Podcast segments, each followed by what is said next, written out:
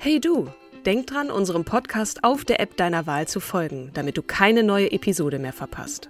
Und wenn du uns noch mehr unterstützen möchtest, schenk uns fünf Sterne auf Apple oder Spotify und lass uns auch noch eine tolle Rezension da. Mit Acast Plus kannst du uns übrigens werbefrei hören und auch 24 Stunden vor dem offiziellen Launch unsere neueste Episode vor allen anderen hören. Mehr Infos in den Show Notes. Every year, one thing is always predictable postage costs go up. Stamps.com gives you crazy discounts of up to 89% off USPS and UPS services, so your business will barely notice the change. Stamps.com has been indispensable for over 1 million businesses just like yours. It's like your own personal post office. No lines, no traffic, no waiting. Sign up with promo code PROGRAM for a four week trial plus free postage and a free digital scale. No long term commitments or contracts. That's Stamps.com code PROGRAM. Ihr Lieben, bevor wir gleich in eine weitere Geschichte einer beeindruckenden Frau starten, wollten wir kurz ein Thema ansprechen, das nicht nur uns beschäftigt, sondern bestimmt auch viele von euch. Genau. Man findet sich eigentlich ganz okay. Aber so mit Anfang, Mitte 40 kommen die ersten Falten, die Haut wird trockener, das Haar dünner oder in meinem Fall strohiger. Und irgendwie fühlt sich alles nicht mehr ganz so straff an, wie man es gerne hätte, oder? Jap, das kenne ich auch nur allzu gut. Aber es gibt ja auch Gründe dafür. Unter anderem hängt das mit unserer Kollagenversorgung zusammen. Kollagen ist nämlich das am meisten vorkommende Protein in unserem Körper und super wichtig für unsere Haut, Haare, Gelenke und Bänder. Aber mit der Zeit und auch durch unsere Ernährung bekommen wir nicht mehr genug davon. Vor allem, weil der Konsum von Tierprodukten insgesamt zurückgeht. Und sind wir ehrlich, wenn wir dann mal Fleisch essen, greifen wir meist zu den schönen, mageren Stücken und nicht zu den kollagenreichen, eher fetteren Gerichten wie zum Beispiel Knochenbrühe. Das fand ich auch echt erstaunlich zu lesen, dass in Brühe so viel drin steckt. Aber du hast total recht. Und für all jene, wie mich zum Beispiel, die sich nicht jeden Tag eine Knochenbrühe oder so kochen können, gibt es eine ganz praktische Lösung. Und zwar Kollagenpulver. Genau, das kann man nämlich ganz einfach täglich in den Kaffee oder auch in den Joghurt mischen. Fertig. Und Studien zeigen auch, dass die orale Aufnahme von Kollagen die effektivste Art ist. Und zwar effektiver als über Cremes. Und das Kollagenpulver unseres Werbepartners Edobili zum Beispiel ist nicht nur einfach zu verwenden, es ist auch laborgeprüft und hat alle wichtigen sogenannten Kofaktoren, die der Körper braucht. Das sind die, die den körpereigenen Kollagenaufbau stimulieren, richtig? Richtig. Ach, das klingt jedenfalls nach einer tollen Möglichkeit, um den eigenen Körper zu unterstützen. Und wir haben sogar einen Rabattcode für euch. Mit starke Frauen in einem geschrieben bekommt ihr 10% auf das gesamte Sortiment von Edubili. Schaut doch einfach mal vorbei unter edubili.de. E D U B I L Y.de. Es ist wirklich eine Investition in den eigenen Körper, die sich lohnt. Und jetzt geht's los mit der Episode. Hallo und herzlich willkommen zu einer neuen Folge von Starke Frauen. Das erste Mal sind wir live auf Sendung. Ich bin ganz, ganz doll aufgeregt. Äh, besonders aufgeregt natürlich immer, wenn ich die wundervolle Frau an meiner Seite und zwar tatsächlich neben mir sitzend vorstellen darf. Es ist die Rede von Kim Seidler, Ladies and Gentlemen. vielen, vielen Dank. Ich bin ein bisschen überfordert. Ich laufe rot an und jetzt auch so live und in Natura. Das hatten wir das letzte Mal wirklich, ich glaube, vor dreieinhalb Jahren, ne? Ja, wo vor Corona live, auf jeden Fall. Vor Corona, wo Zeitalter. wir zusammensaßen und danach nur noch im Homeoffice. Ich weiß noch, wie wir mit dem Fischglas, äh, wie wir klangen wie aus einem Fischglas bei den ersten Aufnahmen im Homeoffice. Auf jeden Fall bin ich mega aufgeregt und freue mich total, dass ihr alle da seid. Und an meiner Seite die wundervolle, zauberhafte, großartige, großherzige Katrin Jakob. Vielen, vielen Dank. Ich, ich werde nochmal zusätzlich rot und bin natürlich auch rot. Ähm, ich freue mich total, das mit dir hier machen zu dürfen und natürlich schon mal äh, zu Beginn ein herzliches Dankeschön an das Podfest, das auch hier und da Side-Events organisiert und dass wir mit starke Frauen dabei sein dürfen. Das freut uns natürlich besonders. Im Selina Hotel in Berlin. Liebe Kim, ähm, ich, wir wollten starten mit einer gegenseitigen Vorstellung. Genau. Das Publikum kennt uns hier und da vielleicht auch schon. So Insofern halten Na. wir es etwas kürzer. Äh, an meiner Seite sagte ich ja schon, Kim Seidler. Ähm, ich, wir haben uns vorher abgesprochen, ich darf sagen, dass du 40 Jahre alt bist. Ja. Dass du, jetzt muss Ja. ich auf meinen Zettel gucken. Stolze, stolze. Stolze, Mhm. auf jeden Fall. Bitte. Stolze 40. Äh, Lead Consultant Media und Entertainment in einer IT-Firma Ich weiß nicht, warum du dahin gegangen bist, weil wir waren vorher zusammen in den Medien und haben uns um, um Podcast gekümmert. Aber ähm, genau, das tun wir ja immer noch und wir haben Absolut. dieses wundervolle Projekt seit vier Jahren und äh, da freue ja. ich mich natürlich. Wie das alles kam, erzählen wir gleich. Aber du kannst auch Absolut. Wenn du möchtest, also, ein paar Worte wer, zu mir sagen. Ja, absolut. Also wer auch noch mehr zu uns dann im Nachhinein hören will, wir haben auch zwei Episoden zu unseren düsteren Zeiten, unsere, unsere Vergangenheit gemacht. Da kann man immer gerne reinhören. Aber Katrin, wer sie jetzt noch nicht kennt, ist eine begnadete, also die, die setzt sich vor dich hin und macht einfach einen Spagat aus dem Nichts, eine begnadete Yoga-Lehrerin. Und jedes Mal, wenn Katrin ein Liedchen anstimmt, höre ich unfassbar gerne zu. Sie hat eine, eine, ein Goldkehlchen. Okay, sie und sie hat einen wunderbaren Humor. Ich liebe deinen Humor. So, jetzt aber erstmal so viel zu uns. Jetzt wollen wir euch einmal ein bisschen durchmanövern durch die Episoden. Wir haben jeder ein paar Frauen mitgebracht, aber erst einmal wollen wir gerne das Publikum befragen, nämlich welche weiblichen Vorbilder habt ihr? Ähm, Nochmal der Unterschied. Oder hattet. Ja. Ähm, mhm nicht Idol, sondern tatsächlich, also Idol ist ja jemanden zum Anbeten, ähm, so wie ich jetzt Katrin zum Beispiel anbete, aber ist sie dann auch gleichzeitig ein Vorbild? Also was hat sie geschaffen, weshalb ich denke, an ihr orientiere ich mich, da gibt es auch einiges, aber so kurz mal zum Unterschied. Und ähm, so, bei wem ist es denn die Mutter? Handheben. Alle, alle heben 100 Prozent wow. der Menschen für euch da draußen. Ähm, also das Vorbild ist etwas, so möchte ich auch sein und das Idol ist, boah, ist das geil, ne? Genau. Mach mal kurz, okay. Genau. Ähm, genau. Die Mutter immer gern genommen als Vorbild. Bei wem ist es die Oma? Okay, eher erklärt. weniger. Äh, Pippi Langstrumpf haben wir Pippi Langstrumpf-Fans. Das war zum Beispiel bei mir der Fall. Bei mir Pippi Langstrumpf mir sehr auch. lang. Bei mir genau. auch. Angela Merkel. Ja, wir haben eine Hand, das ist Mehrere. sehr schön. Mhm. Genau. Ansonsten auch gerne frei reinrufen. Wen bewundert ihr noch äh, und äh, wie so? Der junge Mann in der zweiten Reihe. Welches weibliche Vorbild fällt dir denn ein? da haben wir die Mutter. Die Mutterhand ging nach oben auf jeden Fall genau. bei dir. Bitte?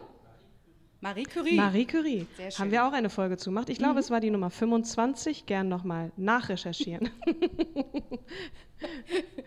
Ja, super. Ich würde sagen, wir. Ähm, hast du noch, noch Wünsche? Gibt es Wünsche, noch, jemand, Anregungen. noch eine andere Frau, die ihr spannend findet? Okay. Denkt gerne nochmal drüber nach. Wir greifen die Frage am Ende der Folge nochmal wieder auf. Wir haben insgesamt, Kim und ich, äh, mittlerweile fast 200 Frauen vorgestellt in einer circa halb bis Stunden Folge. Da könnt ihr gerne auch noch mal reinschauen. Wir haben uns bemüht um der Diversität, sowohl was die Herkunft angeht, als auch was das Genre angeht. Heute haben wir euch jeweils fünf Frauen mitgebracht aus den fünf Genres Politik, Entertainment, Wissenschaft, Frauen- und Friedens- und oder Friedensbewegung und dann haben wir noch eine Wildcard. Das heißt, du, wir haben uns vorher abgesprochen, ein mhm. bisschen. Mhm. du hast fünf andere mitgebracht als genau. ich, ähm, aber es gibt noch ganz, ganz viele mehr da draußen äh, in, auf, äh, in unserem Feed, in unserem RSS-Feed und da könnt ihr gerne natürlich euch auch nochmal inspirieren lassen. Vielleicht habt ihr am Ende dieser Folge aber auch noch eine weitere Frau gefunden, die ihr besonders toll fandet von denen, die wir vorgestellt haben. Das wäre großartig. Liebe Kim, ich würde fangen wir an mit Politik, oder? Ja, okay. ich, würde, ich würde tatsächlich mit unserer Episode 91 starten wollen. Das ist die Elisabeth Selbert. Kennt ihr Elisabeth Selbert? Oder wer kennt Elisabeth Selbert nicht? Okay. Okay. Das ist die Kämpferin für die verfassungsrechtliche Gleichstellung von Männern und Frauen hier in Deutschland. Also, der Gleichberechtigungsgrundsatz ist nie wieder aus dem Grundgesetz rauszukriegen. Nie wieder. Männer und Frauen sie. sind gleichberechtigt, ist der Gleichberechtigungsgrundsatz Artikel 3 Absatz 2 ja, des Grundgesetzes. Das war jetzt gerade ein Zitat, was ich äh, so äh, fulminant vorgelesen habe. äh, das hat sie 49, 1949 gesagt, als es darum ging, für die Neugründung der Bundesrepublik Deutschland Grundsätze zu formulieren. Und Katrin hat das nämlich auf der Autofahrt hierher nochmal recherchiert. Es waren sage und schreibe 91 Männer und vier Frauen. Es waren 61 Männer und oh, vier 61. Frauen. Genau, aber der, der Zahlendreher sei dir erlaubt. Das ist ja auch ein bisschen die, die, die Nervosität. Als es nämlich darum ging, eine, ein Grundgesetz für die Bundesrepublik Bundesrepublik Deutschland zu verfassen, wurden im Parlamentarischen Rat eben besagte 65 Menschen zusammengetrommelt und Elisabeth Selbert war eine von vier Frauen, die man als Mütter des Grundgesetzes kennen könnte vielleicht. Ja. Ja, kennen sollte. Kennen sollte. Na, wir, ehrlich gesagt, be äh, bevor wir die Episode gemacht hatten, kannte ich sie auch nicht. Muss ich zu meiner Schande, ne, Schande nicht, aber ich äh, kannte sie tatsächlich nicht. Ich auch nicht. Ich habe einen Film gesehen mit äh, Iris Berben in der Hauptrolle. Da gibt sie nämlich Elisabeth Selbert. Ein sehr sehenswerter Film, wie ich finde. Sie ja. Und ich glaube, aufmerksam gemacht hatte Lore Maria Pesche Gutzeit uns auf sie, ne? Genau. Also. Mm. Ja, das ist, erzähle ich gleich. Kleiner Cliffhanger. Lore Maria Peschel Gutzeit. Auch ein Name, den man sich merken sollte. Genau. Also das mit dem Grundgesetz, da sollte sie recht behalten. Allerdings war das so eine wabernde Masse. Ne? Wenn wir uns auch so ein bisschen die Gesetze angucken, zum Beispiel wann jetzt ähm, der, äh, der Missbrauch, also Vergewaltigung in der Ehe erlischt. Das war ja auch erst 1997, irgendwas in den 90er Jahren. Ähm, Frauen hatten, äh, der Mann konnte über das Konto der Frau bestimmen und so weiter. Also das waberte vor sich hin, bis tatsächlich dann 1994 konkrete To-Dos für die Gesetzgebung in die er Gesetzgebung ergänzt wurden. Also nochmal ganz kurz, 49 wanderte das Ganze in das Grundgesetz, Männer und Frauen sind gleichberechtigt. Wir wissen, das war nicht so, weil sehr lange eben musste die Frau den Mann noch fragen, darf ich übrigens arbeiten gehen? Und er konnte sagen, na gut, aber wenn du deinen ehelichen Pflichten nachgekommen bist, genau. dann darfst du gerne arbeiten. Die waren auch im Gesetz noch festgeschrieben, die, die ehelichen Pflichten. Genau. Und dann peu à peu Vergewaltigung in der Ehe, du hast es gerade gesagt, aber eben auch ähm, ne, arbeiten gehen, selbst entscheiden dürfen darüber, was man darf als Frau, was Frau darf und was sie nicht möchte, äh, das ist ja bis heute auch äh, zum Teil noch etwas genau. äh, schwammig. Deswegen ist diese Frau ein absolutes äh, Pflichtprogramm. Die Episode ist auf jeden Fall ein Pflichtprogramm. Sie selber ähm, hatte tatsächlich, stammt aus ärmlichen Verhältnissen, hatte es unter ja, nicht guten oder einfachen Umständen trotzdem geschafft, Abitur nachzuholen, auch mit zwei Kindern und auch einem Ehemann, der zeitweilig im Konzentrationslager interniert war. Sie hat es dann geschafft, Rechtswissenschaften zu studieren, zu promovieren. Oh, wir müssten mal den Doktor noch davor setzen, fällt mir gerade auf. Dr. Maria, äh, Dr. Maria Elisabeth, Elisabeth Selbert.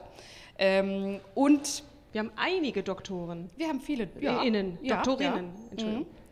Ähm, genau, und dann hat sie äh, als Sternstunde ihres Lebens dann äh, wirklich die Durchsetzung des Artikel 3 des Grundgesetzes aus dem äh, Jahr 1949 durchgesetzt und durchgerungen. Und dafür sind wir Frauen ganz besonders ihr bis heute noch sehr, sehr dankbar wenn ihr Lust habt, hört gerne mal in die Episode noch rein. Das sage ich nicht deswegen, weil ich natürlich euch auch animieren möchte, diesen Podcast ähm, auswendig zu lernen, sondern wie sie das geschafft hat, die Frauen dazu zu bewegen, auch draußen im Volk, dass sie sich auflehnen äh, dafür, dass dieser Grundsatz in das Grundgesetz kommt.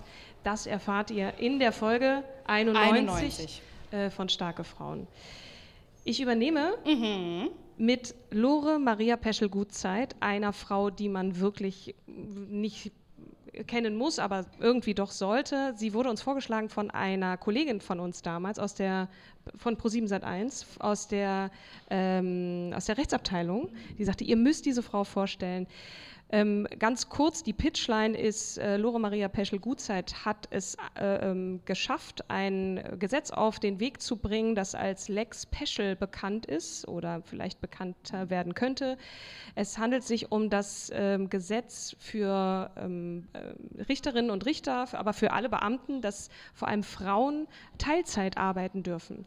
Das heißt, früher war das so, entweder, also als Frau, du kriegst ein Kind, dann ist ja der Job der Drops gelutscht, du kannst halt ne, entweder wieder zu 100 Prozent arbeiten oder du lässt es bitte gleich ganz sein. Und sie hat erwürgt, als nämlich eine Kollegin von ihr sagte, ich habe ein, ein, krankes Kind, ein behindertes Kind und das, um das würde ich mich zwar gerne kümmern, aber ich schaffe die 100 Prozent nicht, also tschüss, ich bin weg. Und hat dann sehr lange sich dafür eingesetzt und das auch durchgeboxt, dass dieses Gesetz, das ist Paragraph 92 des Bundesbeamtengesetzes BBG, nicht BGB, sondern BGB, BG äh, durchgesetzt wurde. Das ist ähm, landläufig bekannt als Lex Special. Nicht nur das, diese Frau ist wirklich auch eine, warum Politik, warum Bereich Politik? Sie war Justizsenatorin in Hamburg und auch in Berlin ähm, und äh, war lange auch politisch aktiv im, äh, im, im Senat in, in Hamburg und äh, ist nach wie vor als Rechtsanwältin tätig. Sie ist geboren 1932 ähm, am 26.10. Das heißt, ihr könnt ungefähr euch errechnen, wie alt sie ist. Sie ist 91 und immer noch aktiv. Sie hat eine äh, eine Also Kanzlei ich muss mal dazu sagen, wir Ja. haben sie ja besucht. Ne? Wir haben sie Äh, besucht. Kurfürstendamen, sie hat mit 80 Jahren, weil sie sagte, ich bin ja, ich bin, wieso soll ich in die Rente gehen? Dieses Prinzip von dann nicht mehr arbeiten fand sie unlogisch, weil sie sagte, ich bin ja im Kopf fit, also kann ich doch weiterarbeiten. Und hat erstmal mit 80 dann nochmal ihre Kanzlei Kurfürstendamm ähm, errichtet. Familienrecht, ganz wichtig. Ähm, Sie vertritt übrigens auch Männer. Es geht nicht nur darum, dass, dass äh, äh, da Frauen ähm, äh, von ihr unterstützt werden. Das ist ihr egal. Ihr geht es um Gerechtigkeit, also eine, eine Kämpferin für die Gerechtigkeit. Lore Richtig. Maria Peschel-Gutzeit. Ich möchte euch kurz einen kleinen Absatz vorlesen aus ihrer Biografie, weil ich finde, dass das zeigt, wie diese Frau tickt. Die nämlich immer sehr höflich, ganz wohlerzogen, ähm, großartige äh, Lebensgeschichte auch, ähm, wie diese Frau so ein bisschen tickt. Sie wollte nämlich damals, sie hatte schon zwei Kinder, sie wollte damals von der Justizkammer in, äh, in die, von der Zivilkammer, Entschuldigung, in die Pressekammer wechseln und dann hatte ihr jemand gesagt, vergiss es, weil der Typ, der das Ganze zu entscheiden hat, der stellt keine Frauen ein. Ein, ein Kind hatte sie, weil sie wird ja dann ja schwanger, während so. sie für ihn dient. Sie hat ja insgesamt drei Kinder bekommen übrigens. Ich glaube, sie hatte schon zwei. Na, egal. Und äh, sie ist dann zu ihm hin und sagte dann, ja, hallo, ich würde mich gerne bewerben. Und dann sagte der Typ halt, naja, ich nehme keine Frauen. Und sie so, wieso denn nicht? Äh, und blieb dann da und erklären Sie es mir bitte und so weiter. Mm, Und da war sie so, hatte sie sich so halbwegs ganz charmant, ganz chal- nonchalant in, in sein Büro hineingedrängt und er war so ganz ruppig und hat aber dann gesagt, naja, setzen Sie sich hin, wollen Sie einen Sherry haben? Und sie sagte, ja, ich hätte sehr gerne einen Sherry. Und äh, und er ähm, sagte dann zu ihr etwas ruppig, aber Sie wissen, dass ich keine Frauen nehme. Und sie sagt, nein, das weiß ich nicht. Wie sollte ich es wissen? Die Information hatte ich ja nur vom Prä Präsidialrichter. Vielleicht hatte der sich geirrt. Aber wenn es denn so ist, dass Sie keine Frauen nehmen, darf ich Sie vielleicht bitten, mir Ihre Gründe darzulegen? Hm, naja, Frauen können schwanger werden, nuschelte er. Das ist mir bewusst, Herr Engelschall, denn ich habe ja zwei Kinder, erwiderte ich. Aber ich würde Sie gern bitten, mir Argumente zu nennen. Schwangerschaften und Kinder sind keine Argumente gegen Frauen an der Pressekammer. Er kam dann vom Thema ab. Bestimmt wählen Sie ja rot, äh, knurrte der offensichtlich konservative Richter. Auch dadurch ließ ich mich nicht beirren. Und sie fragt weiter und weiter. Ende vom Lied ist, sie schafft es in die Pressekammer als erste Frau, weil sie sagt, ich möchte es gerne wissen, ich verstehe es nicht. Und das hat sie, also sie war auf eine angenehme Weise penetrant, kann man sagen. Und immer mit dem äh, Augenzwinkern, ne? Also Guter das, das Humor. war ja und das war ihr auch wichtig, weil wir sie auch natürlich dann, als wir bei ihr saßen, nach Alice Schwarzer gefragt hatten, dann sagte sie, ja, der, wir kämpfen beide für die gleiche Sache, aber die Art und Weise ist eine andere. Der eine rasselt mit den Ketten und äh, sie ist halt eher so die ruhigere Natur und ähm, macht das dann halt über die sachliche Argumentation.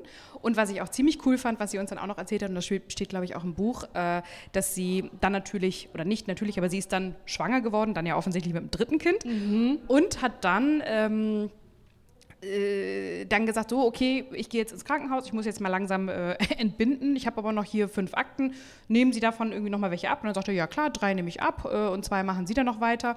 Und dann hat sie dann im Krankenhaus noch zwei Akten weiter bearbeitet und am Ende, als sie dann sich entschieden hatte, weiterzuziehen, hatte er sie vor versammelter Mannschaft und sie war, sie, ich glaube, die einzige Frau, Wer ist er nochmal? So, wer ist er nochmal? Ihr Chef. Ihr Chef. Ihr Chef. Und Der Chef. Wer Der kennt ihn Chef. nicht? Und namentlich kenne ich ihn jetzt Nee, gerade nicht, ne? aber er meinte dann auch, ähm, sie sei der einzige Mann in der Abteilung gewesen, was für damalige Verhältnisse dann als offensichtliches als Kompliment. Kompliment, gemeint war. Ja. So, du möchtest, äh, dass ich Die die, Wissenschaft. Nächste, die Wissenschaft. Wir hatten Marie Curie hier schon genannt. Wir haben uns gegen Marie Curie entschieden, äh, junger Mann in der zweiten Reihe, aber äh, zwei wirklich tolle andere Frauen mitgebracht. Eine, die man nicht kennen könnte und die Nee. andere auf jeden Fall. Nee, äh, die hatte uns dein Bruder mal reingeworfen. Ne? Mhm. Und zwar Antoine Bra Brown Blackwell. Ich muss mich immer konzentrieren. Antoine Brown Blackwell, das ist nämlich die Widersacherin von Charles Darwin. Kennt man erstmal gar nicht, denkt sich so, okay, wie die, Die erste ordinierte Pastorin Die der USA. erste ordinierte Pastorin der Neuzeit. Genau, engagierte Frauen- und Menschenrechtsaktivistin. Und sie bot Charles Darwin die Stirn, nachdem dieser in seinem Werk Die Abstammung des Menschen die Menschenfrau als minderes Wesen bezeichnete. Wann war das Ganze? Also sie ist geboren 1825 im US-Bundesstaat New York. Ähm, da wurde auch schon sehr viel darüber diskutiert, ob dass der Mann natürlich das stärkere, natürlich in Anführungsstrichen bitte, das stärkere Geschlecht ist. Und ähm, Antoinette legte dar, dass das Miteinander von Mann und Frau auf Augenhöhe essentiell sei, um eine starke und menschliche Gesellschaft zu formen, die von Miteinander und Toleranz geprägt ist.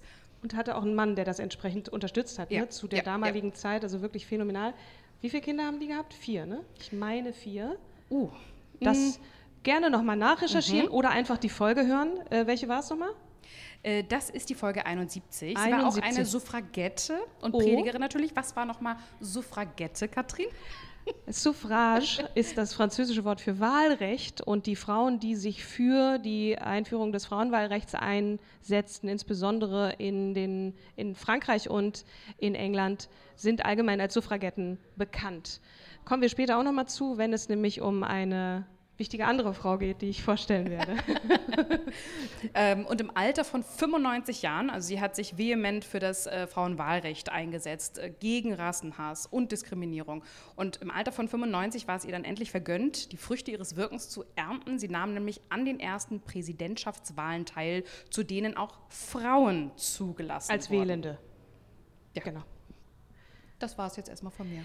Ja, ähm, dann übernehme ich mal. Ich, ich, mir ist aufgefallen, dass meine Frauen alle noch leben, so auch die nächste. Die nächste Dame, sie ist wirklich Dame, also Ritterin Dame, äh, eine Engländerin mit dem klangvollen Namen Jane Goodall. Ihr kennt sie vielleicht als die ja, Frau mit den Schimpansen oder die Wissenschaftlerin, die sich insbesondere mit Schimpansen beschäftigt hat. Bemerkenswert ist das Ganze deswegen, weil sie angefangen hat, sich mit Schimpansen zu beschäftigen, als sie noch gar keine Wissenschaftlerin war. Also sie hatte eine Ausbildung gemacht als Sekretärin, damals, wie das so üblich war, ähm, als Frau in den, das war in den äh, 50er Jahren, glaube ich. Sie ist geboren 1934 am, am 3. Ap- April in London und hat schon als Kind war sie sehr wild, ist auf Bäume gestiegen, hat äh, in der Natur Zeit verbracht und wollte unbedingt mit Tieren arbeiten und sie hatte dann irgendwann diesen Wunsch, ich möchte Affenforscherin werden und hat, das war natürlich erstmal total komisch, weil, naja, wie, wie kommst du hier von einer Sekretärin-Ausbildung dahin? Die Mutter hat irgendwann gesagt, alles, was du machst, liebes Kind, äh, ich unterstütze dich dabei. Und sie hat dann eine Stelle angenommen in einem Museum in Kenia, in Nairobi, glaube ich. Und der ähm, Prä äh, Präsident dieser, dieses Museums, der Chef, des, der Museumschef, der hatte irgendwann die Idee, ich möchte mich mehr mit, mit Affen und, und insbesondere mit Schimpansen beschäftigen. Und da gab es auch irgendwie so zwei, drei andere Forscherinnen, die einfach dann in die Habitate gegangen sind äh, Und da hat Jane gesagt, ich möchte da gerne mitgehen, darf ich das? Und hat dann Aufzeichnungen gemacht. Und diese Aufzeichnungen haben dann später wirklich auch die, den Blick auf diese Tiere verändert und haben zu diesem unglaublichen, zu dieser Anerkennung geführt. Hinzu kam, dass sie es vermochte, auch Gelder zu sammeln mit ihrer sehr charmanten Art und hat ja sehr, sehr viele Menschen dazu gebracht, ihr Geld zu geben für diese Forschung. Und später ist sie dann auch Professorin geworden, Ehrenprofessorin und hat, glaube ich, in Harvard dann auch so ein, zwei Kurse zum, also Schimpansen-Verhaltensforschungskurse gegeben. Auch eine wirklich beeindruckende, tolle Frau mit einer ganz sanften Art, äh, die sich den Tieren anders nochmal genähert hat und wirklich auf, auf Augenhöhe mit den Schimpansen gegangen ist, kann man so sagen.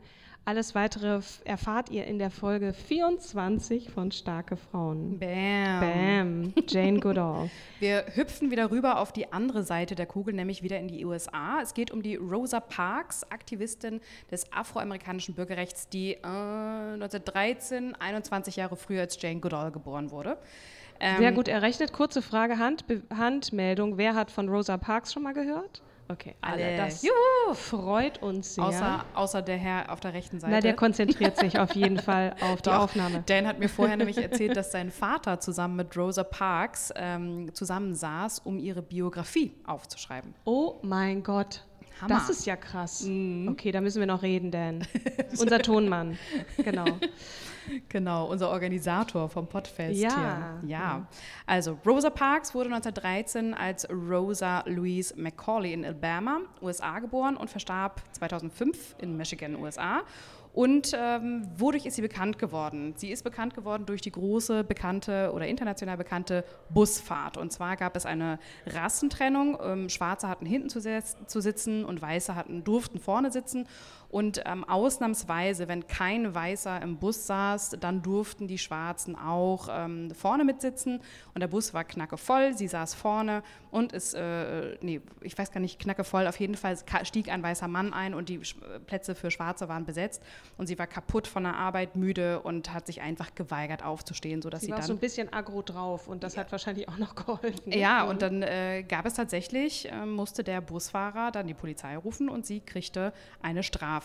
Und das Ganze w- wurde dann äh, bekannt, also die, diese Verhaftung und das anschließende Gerichtsverfahren für, diesen, für dieses zivile Ungehorsamsein versuchte den Montgomery Busboykott, einer der größten und erfolgreichsten Massenbewegungen gegen Rassentrennung in der Geschichte.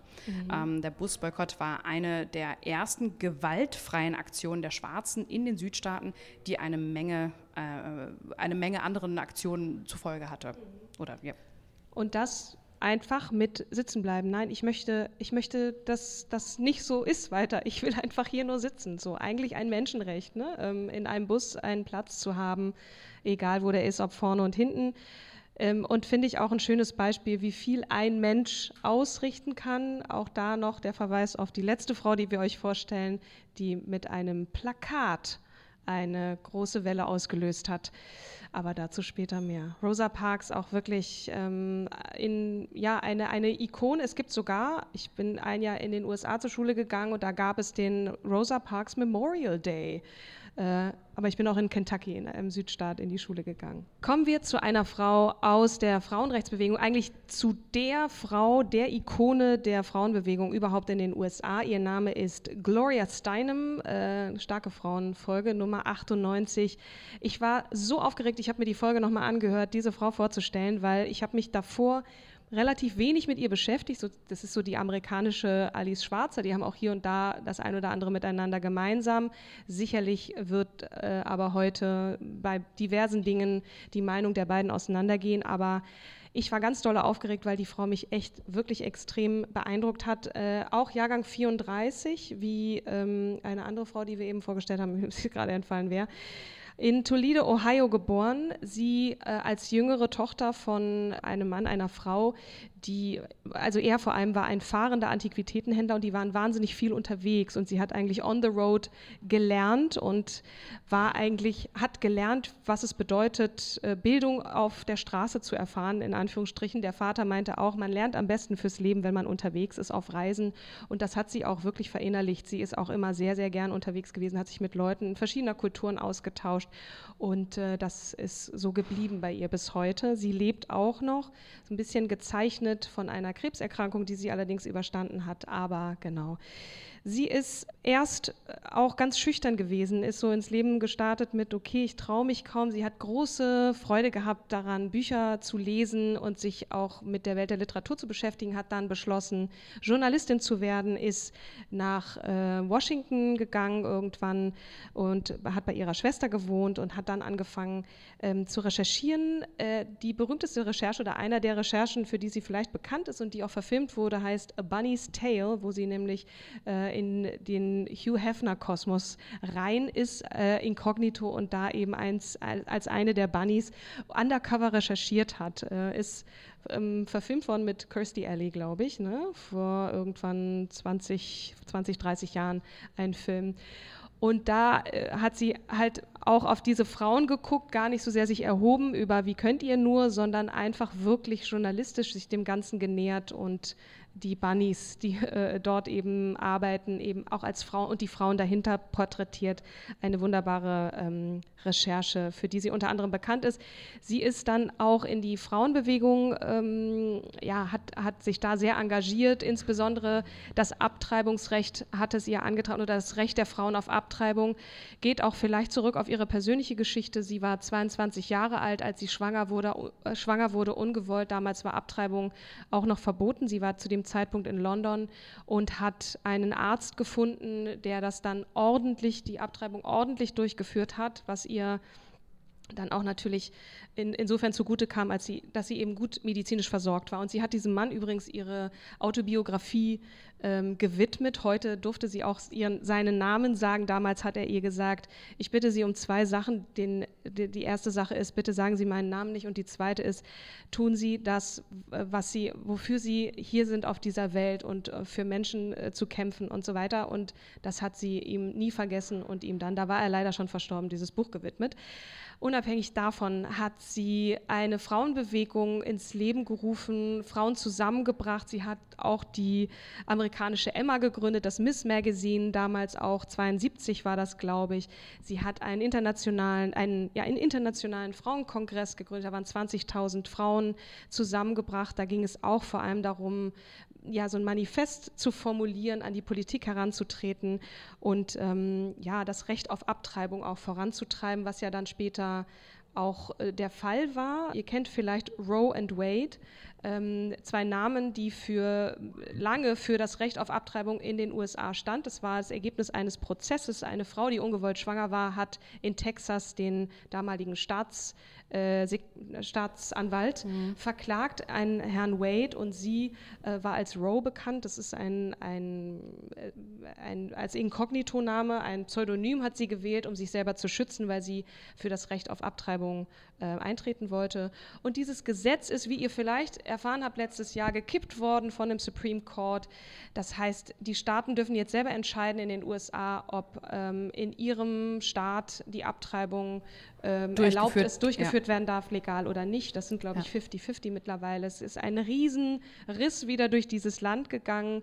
Ähm, Gloria Steinem wird sich mit Sicherheit auch, äh, wird es das Herz gebrochen haben, weil das war sehr, sehr lange Zeit das, wofür sie gekämpft hat. Mhm. Sie lebt heute noch, ist einfach eine wundervolle Frau. Wenn ihr mal Zeit habt, schaut euch einen TED-Talk mit ihr an. Ähm, sie kann unglaublich toll reden, sehr ruhig, sehr gewählt, ähm, wirklich eine ganz, ganz großartige Frau. Gloria Steinem. Und Folge, äh, ich habe es gerade gesagt, 98. Nee, 96. 96, 98, 96. Aber genau. da um den Dreh sind sehr viele coole ja, Frauen. Da könnt ihr auf jeden Fall, auf jeden Fall. Äh, TED Talk. TikTok? Nee, TED Talk. TED Talk, genau. TikTok. mein Gott, ich bin schon ganz äh, äh verjugendlicht. Raumdösig. Einmal kurz in Na? den Raum oder du ja? kannst es mir sagen, Bitte? wie sind wir in der Zeit? Können wir noch? Habe ich gar nicht drauf geachtet. Ja, ja. Okay. Wir, wir, wir äh, ziehen jetzt. Ähm, wir ziehen durch. Wir ziehen durch. Wir, wir, nähern uns dem Entertainment. Wir kommen wieder von weniger schweren Themen vielleicht. Genau. Zu genau. fröhlichen Themen. obwohl meine Frau aus dem Entertainment-Bereich äh, durchaus dunkle Seiten hat. Aber äh, ja, du, mal. ich bin, ich, ich schummel auch ganz schön du bei schummelst? Entertainment, ehrlich okay. gesagt, mhm, weil ich wollte erst unsere äh, heißgeliebte Monika Fuchs nehmen. Monika Fuchs ist ja die YouTube, äh, die älteste YouTuberin Deutschlands ja. und eine auch wahnsinnig spannende Frau. Ich werde nicht vergessen, wie wir bei ihr in der Küche saßen und dann meinten wir, ja, wir machen mal so dreiviertel Stunde Podcastaufnahme. So, das erste Mal waren in anderthalb Stunden und dann saßen wir dann noch ein zweites Mal, weil wir meinten, so oh Gott, wir wussten nicht, dass da so viel, so viel Geschichte ist. Aber das war auch wirklich das eine Berg- und Talfahrt der Gefühle, ja. Äh, Tod, Liebe, Leben, alles frech sein, äh, traurig sein. Es ging wirklich zur Sache in, in diesen beiden Folgen und das werde ich auch nicht ja. vergessen. Neben der hervorragenden Apfeltart, die wir ja. essen durften. Deswegen eigentlich Entertainment wäre sowas wie Britney Spears oder ähm, Jennifer Lopez, all die haben wir ja auch genommen. aber auch ich wollte, Frauen. ich weiß, wir haben auch lustige Frauen. Du wirst ja gleich eine lustige Frau präsentieren. Aber ich schmue, weil ich habe mir äh, Monika Lewinsky rausgeholt aus äh, die Podcast-Episode 177. Äh, du weißt, wer die vorgeschlagen hatte, ne? Monika Lewinsky? Mhm. Nee sitzt im Publikum. Genau. Hallo. Milena hat uns die, diese Super. Frau vorge äh, vorgeschlagen. Ähm, und sie ist nicht wirklich Entertainerin, ne? deswegen schmu ich hier gerade. Schmu ist so ein deutsches Wort für ähm, ich schummel mir ein zurecht. Ähm, sie hat den super berühmten äh, internationalen TED Talk The Price of Shame gemacht. Und wer ist Monika Lewinsky? Eigentlich ja relativ bekannt als die berühmteste Affäre eines US-Präsidenten. Bill Clinton war der damalige US-Präsident. Ähm, sie ist eine US-amerikanische Psychologin, Buchautorin und Aktivistin gegen Cyberbullying und Hate Speech, weil sie tatsächlich ähm, ja, Monica Gate, kann man sagen, die erste ähm, Cyber, das erste Cyber-Mobbing-Opfer der Welt war. Ähm, in großem Stile. Im, Im, riesengroßen Stil, ne? Weil letzten Endes, also ja, es ist schon schwierig, sich mit dem Präsidenten einzulassen, aber der ganze Shitstorm, sowas wurde früher, konnte nicht reguliert werden. Inzwischen haben wir ja auf Facebook, äh, Instagram, TikTok weiß ich ehrlich gesagt gar nicht, da bin ich gar nicht so dolle unterwegs, aber die Möglichkeit, ähm, zu ja, melden, zu melden dass da jemand äh, übergriffig wird. Ne? Das gab es damals halt nicht. Ähm, genau. Sie ähm, Die mittlerweile 47 oder 48-Jährige ist jedoch äh, den meisten Menschen genau bekannt als This Woman, eng verbunden mit Monica Gate und damit Hauptperson bzw. Namensgeberin eines der größten Skandale, die eine US-Regierung jemals erschütterte und die dem Präsidenten Bill Clinton fast sein Amt gekostet hätte. Also ich muss sagen, es war für mich auch eine Berg- und Talfahrt, diese äh, Frau vorzustellen, wie man, wie wir mitgefühlt Total. haben irgendwie. Also wenn man sich das vorstellt, ne? wenn man in der Schule äh, gehänselt wird und alle gegen einen sind, das weiß man ja vielleicht irgendwie. Mhm. Aber wenn die ganze Welt denkt, du hast den Präsidenten verführt und du bist sozusagen das schmutzige Wesen ähm, und Bill der Saubermann, ne? dann hat sich auch seine Frau noch irgendwie vor ihn gestellt und so, wie was das mit einem Menschen macht, und wir mit so einem jungen Menschen. Ja, ja, wir haben, wir haben dies noch nicht erschienen, ähm, eine Podcast-Episode. Jetzt wird sie dann erschienen sein, wenn wir, äh, wenn diese Episode publiziert publiziert wird. Aber wir haben gerade eine Aufnahme gemacht zum Thema Schönheitsideale und ähm, haben dann auch nochmal, was bei Schönheitsideale, irgendeine Episode war das, wo wir auch wieder thematisiert haben, dass es so interessant ist, dass immer die in Anführungsstrichen geliebte Person, also ist egal ob männlich oder weiblich, mh, mm, die, die Buhmann, die, die Buhfrau der Buhmann ist, anstatt halt mal darüber nachzudenken, dass es eigentlich diese Person ist, die sich ja entscheidet, mit einer anderen Person aus der monogamen Beziehung rauszuhüpfen. Ähm, und das ist genau der gleiche Case eigentlich damals mit Bill Clinton gewesen. Viele haben, äh, also sie wollte nicht mehr leben. Ihre Mutter hat sie auch häufig dann immer wieder hochgezogen mental und gesagt, komm. Ähm, Freunde auch. Ne? Freunde also. auch, genau. Aber sie sagte, es war eine unfassbar schwere Zeit und äh, sie wird auch nie vergessen, dass die Mutter immer geguckt hat und häufig durch die Tür einfach reingekommen ist, um zu gucken, ob sie noch lebt. Mhm. Und auch das Duschen ähm, Be beaufsichtigt war. Richtig beaufsichtigt mhm. war, genau. Und ja, wie sie es sozusagen geschafft hat, aus dieser Talfahrt wieder nach oben zu kommen und sich dann auch bei diesem TED Talk, The Price of Shame, bloß mal auf jeden Fall anhören. Wir haben es auch in der Episode verlinkt. Ähm, mal reinhören und wie sie jetzt gegen dieses Cybermobbing vorgeht. Also deswegen habe ich sie so reingeschmuggelt, weil ich fand sie so toll und hatte jetzt aber schon Rosa Parks und ähm, die anderen Schmuggel, äh, Schmuggel. ich hätte sie, ich, ich hätte sie bei so Wildcard auch nehmen können. Ich aber bin zwar Lehrerkind, aber das will ich mal durchgehen lassen. Danke, danke. Du bist zu gütig. Großherzig.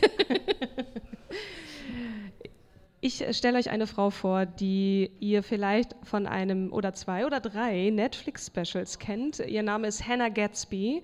Sie hat damals wirklich einen Sturm ausgelöst, einen, einen, einen wahren ja, eine, auch eine Stille durch die Comedy-Landschaft, weil sie Comedy neu erfunden hat. Aber ganz kurz, bevor ich zu Ihrem Programm, zu dem sehr viel beachteten und auch ausgezeichneten Programm Nanette komme und worum es da geht, äh, erkläre ich euch mal, woher diese Frau kommt. Also sie ist geboren 1978, wunderbarer Geburtsjahrgang übrigens, ähm, in Smithton, Tasmanien. Wo liegt Tasmanien? Das ist eine südliche Insel, also wirklich nochmal südlich von Australien. Extrem, also der Bible Belt sozusagen nochmal, unterhalb äh, dieses äh, fünften Kontinents, ist in ja, einer beziehungsweise Zeit, dort, wo sie aufgewachsen ist, auf Tasmanien, das war der Bibelgürtel. Der, der ne? Bibelgürtel, genau. Belt. Also mhm. sehr, sehr streng katholisch erzogen worden in einer, ähm, in einer Zeit auch in der, und jetzt kommen wir zu dem Kasus Knaxus oder wie auch immer man das nennt, in einer Zeit, in der Homosexualität verboten war. Sie wusste schon sehr früh, dass sie lesbisch ist, hat sich das aber sehr, sehr lang verboten und hat sich so dafür geschämt, dass sie es sozusagen abgeschnitten hat und abgetrennt hat von sich selbst. Sie hat dann beschrieben, wie sie irgendwann, als es dann darum ging, dass Homosexualität legalisiert wurde, sich wirklich neu konditionieren musste, dass das nicht bäh ist und mhm. dass sie mhm. auch ein Mensch ist und dass sie ein Mensch nicht zweiter Klasse ist, sondern dass sie wirklich auch das Recht hat, das zu tun. Diesen Prozess hat sie in diesem, in Anführungsstrichen, Comedy-Programm mit der Welt geteilt, wie schwer es für sie war. Sie hat natürlich da auch immer Lacher drin, ne? also man hat immer so, das ist wirklich auch so ein das Hin und so Her. Brillant. Man, man möchte, es ist wirklich so brillant gemacht, diese, diese Anti-Comedy am, am Ende. Ähm, steht man da und heult und es hat so Standing Ovations, weil sie beschrieben hat, wie sie das überstanden hat, ne? diese, diese Art ähm, des, des Selbsthasses umzuwandeln in, es ist okay, ich darf hier sein, ich darf, ich darf Frauen lieben als Frau. Ähm, und das wirklich auf eine Art und Weise, die auch witzig, also es ist ja auch zum Teil sehr lustig beschrieben und dann bleibt einem das Lachen im Halse stecken. Ihr Lieben, bevor wir gleich in eine weitere Geschichte einer beeindruckenden Frau starten, wollten wir kurz ein Thema ansprechen, das nicht nur uns beschäftigt, sondern bestimmt auch viele von euch. Genau. Man findet sich eigentlich ganz okay. Aber so mit Anfang, Mitte 40 kommen die ersten Falten, die Haut wird trockener, das Haar dünner oder in meinem Fall strohiger und irgendwie fühlt sich alles nicht mehr ganz so straff an, wie man es gerne hätte, oder?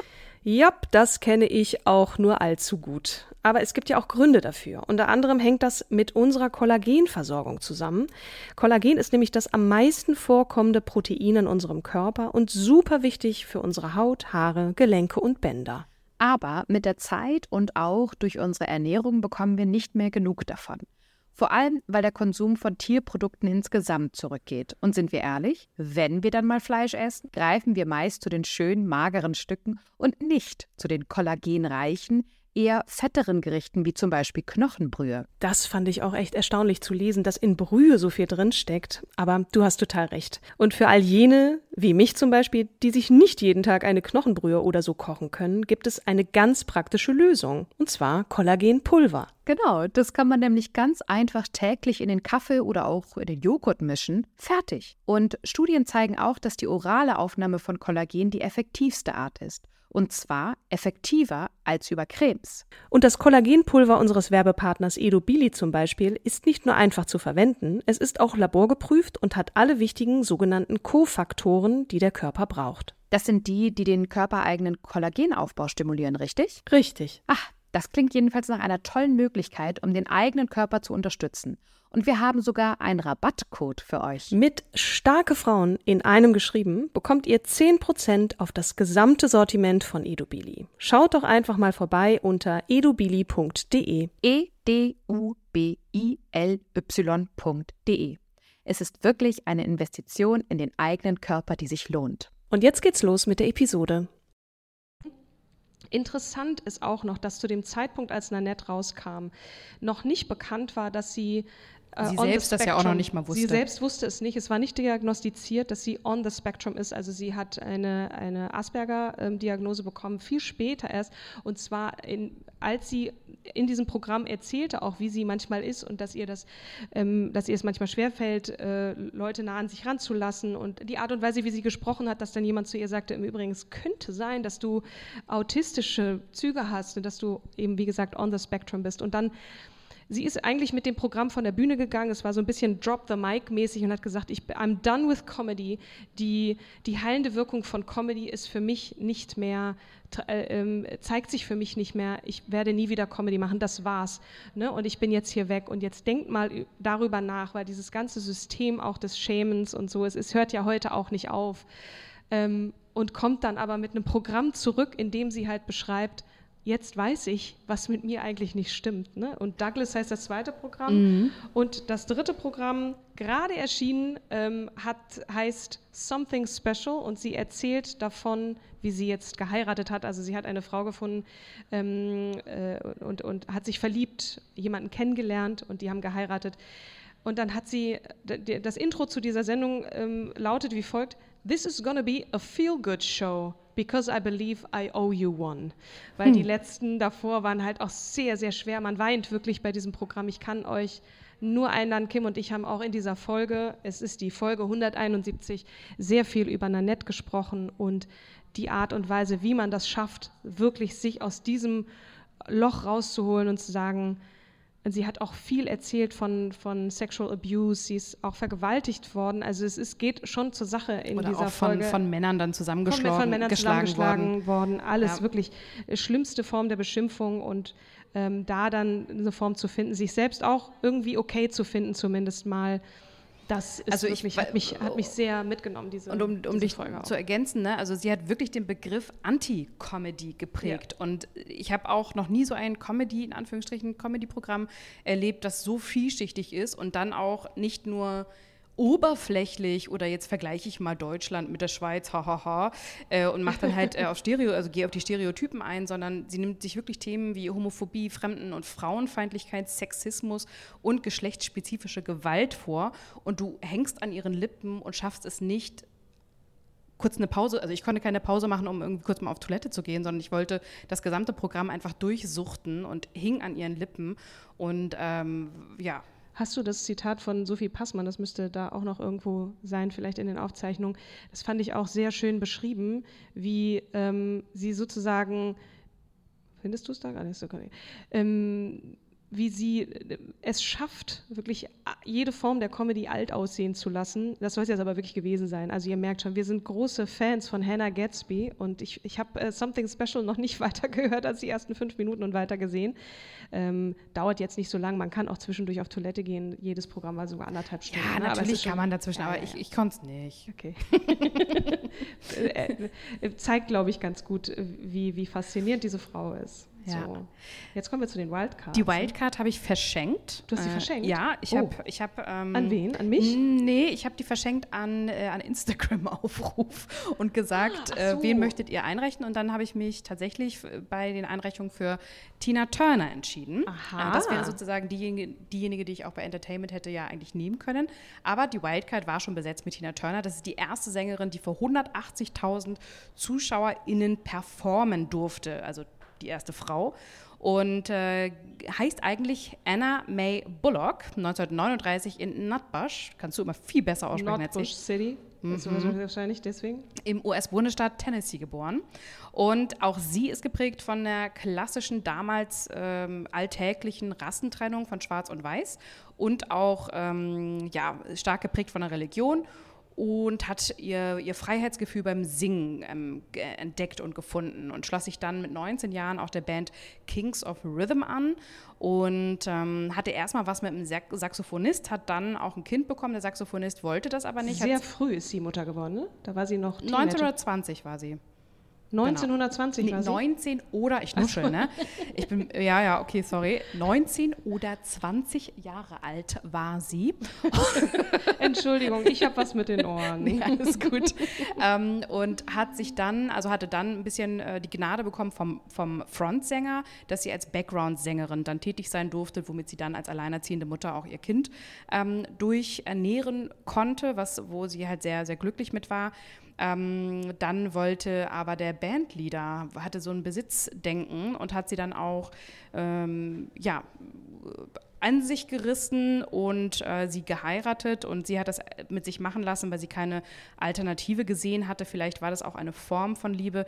Jedenfalls, ähm, ich weiß nicht, hat, hat jemand von euch das Musical gesehen, Tina Turner? noch nicht. Da wird das nämlich auch sehr stark thematisiert. Und äh, sie bekam dann ein zweites Kind. Und ähm, von er, ihm oder wem anders? Von ihr, äh, von ihm. Jesus.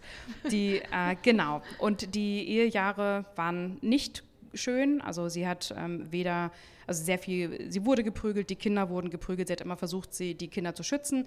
Aber es war auf jeden Fall keine, keine schöne Zeit für sie. Bekannt wurde diese Band dann auch als The Ike and Tina Turner Revue war ein absoluter Erfolg, ähm, bekam Grammy Awards äh, und nach 15 qualvollen Ehejahren hat sie es dann, und das war, glaube ich, sogar auch in einem, äh, in einem Ort, wo Hotels Schwarze nicht übernachten ließen.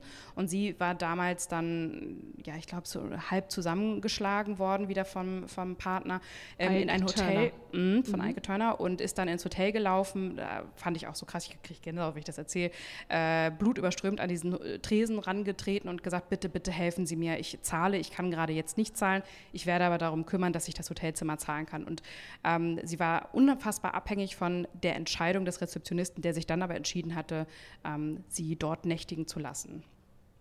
Willst du das, du, nee, siehst du aus, als nee, nee, ich ähm, kann mich tatsächlich nicht daran erinnern. Okay. Da, und wundere mich über mich selber, warum nicht äh, an diese Situation. Folge, welche Folge war das? Äh, das ist die Folge 133, mhm. genau.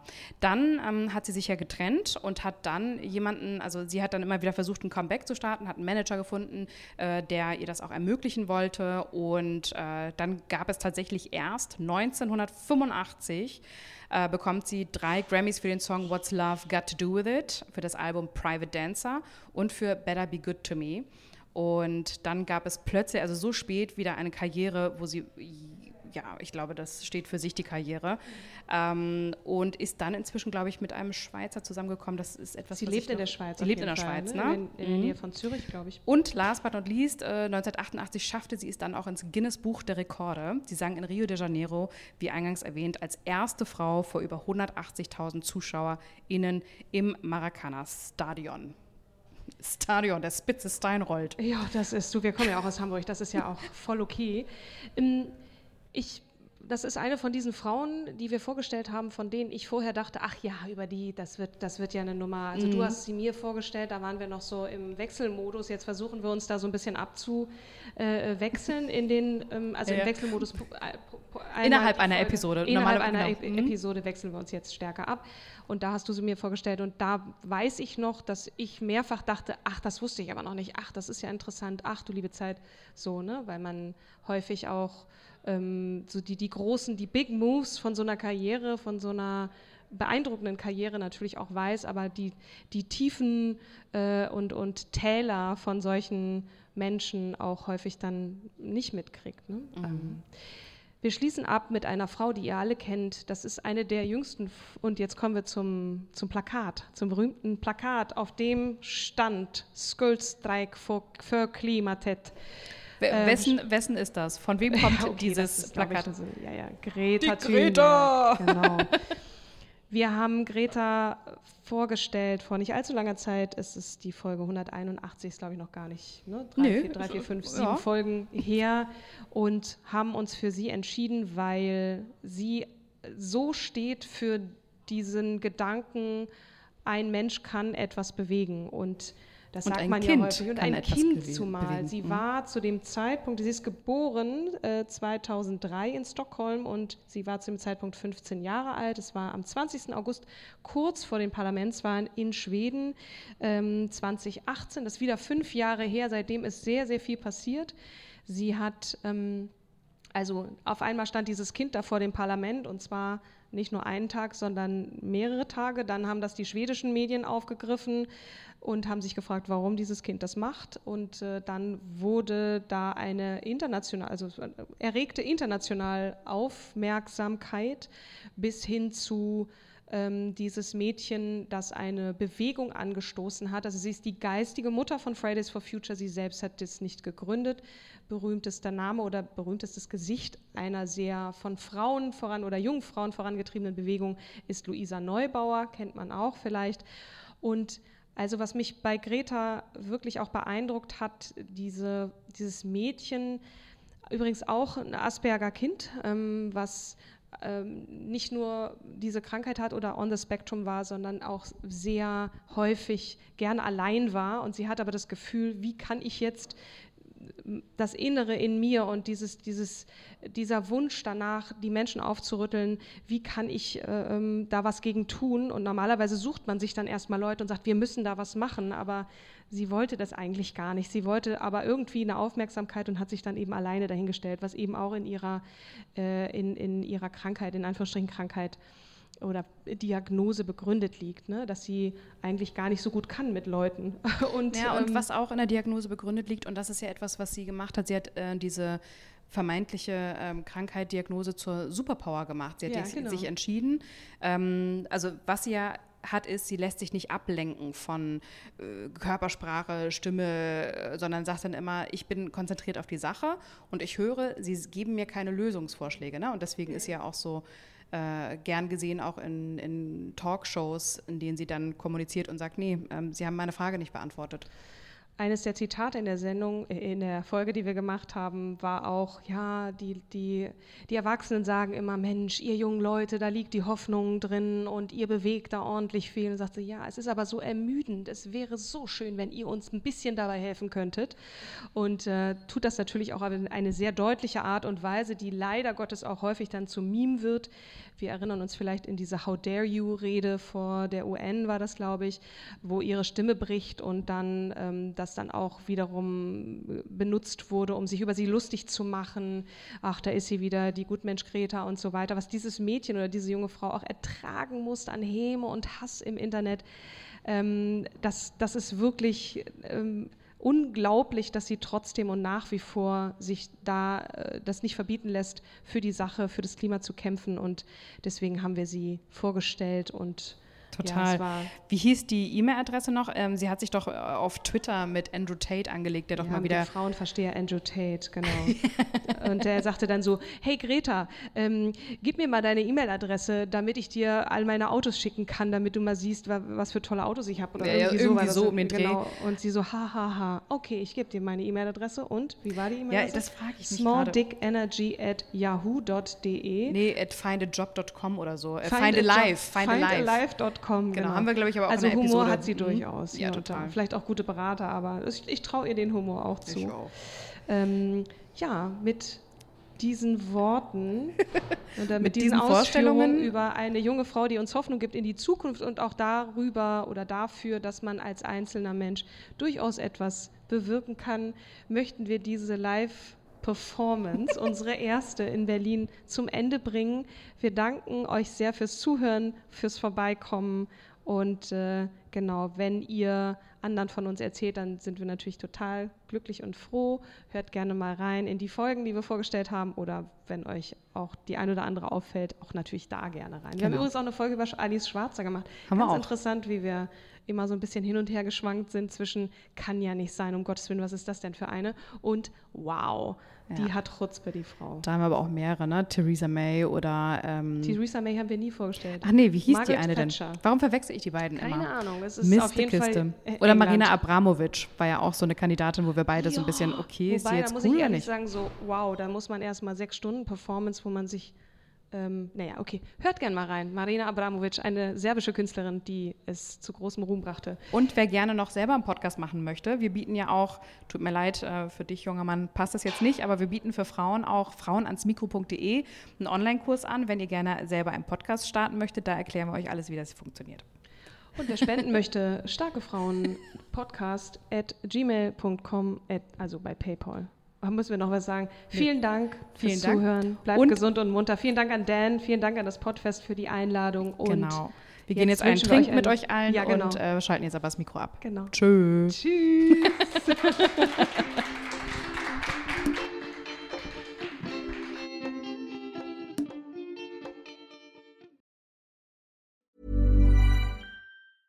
When your skin feels nourished and glows, you radiate confidence. Osea makes giving your skin a glow up easy with their clean, clinically proven Mega Moisture Duo. This seaweed powered duo features two of Osea's best sellers, Undaria Algae Body Oil and Undaria Collagen Body Lotion. Glow from the inside out. Get 10% off your first order with code GLOW at OseaMalibu.com. That's O S E A Malibu.com code GLOW.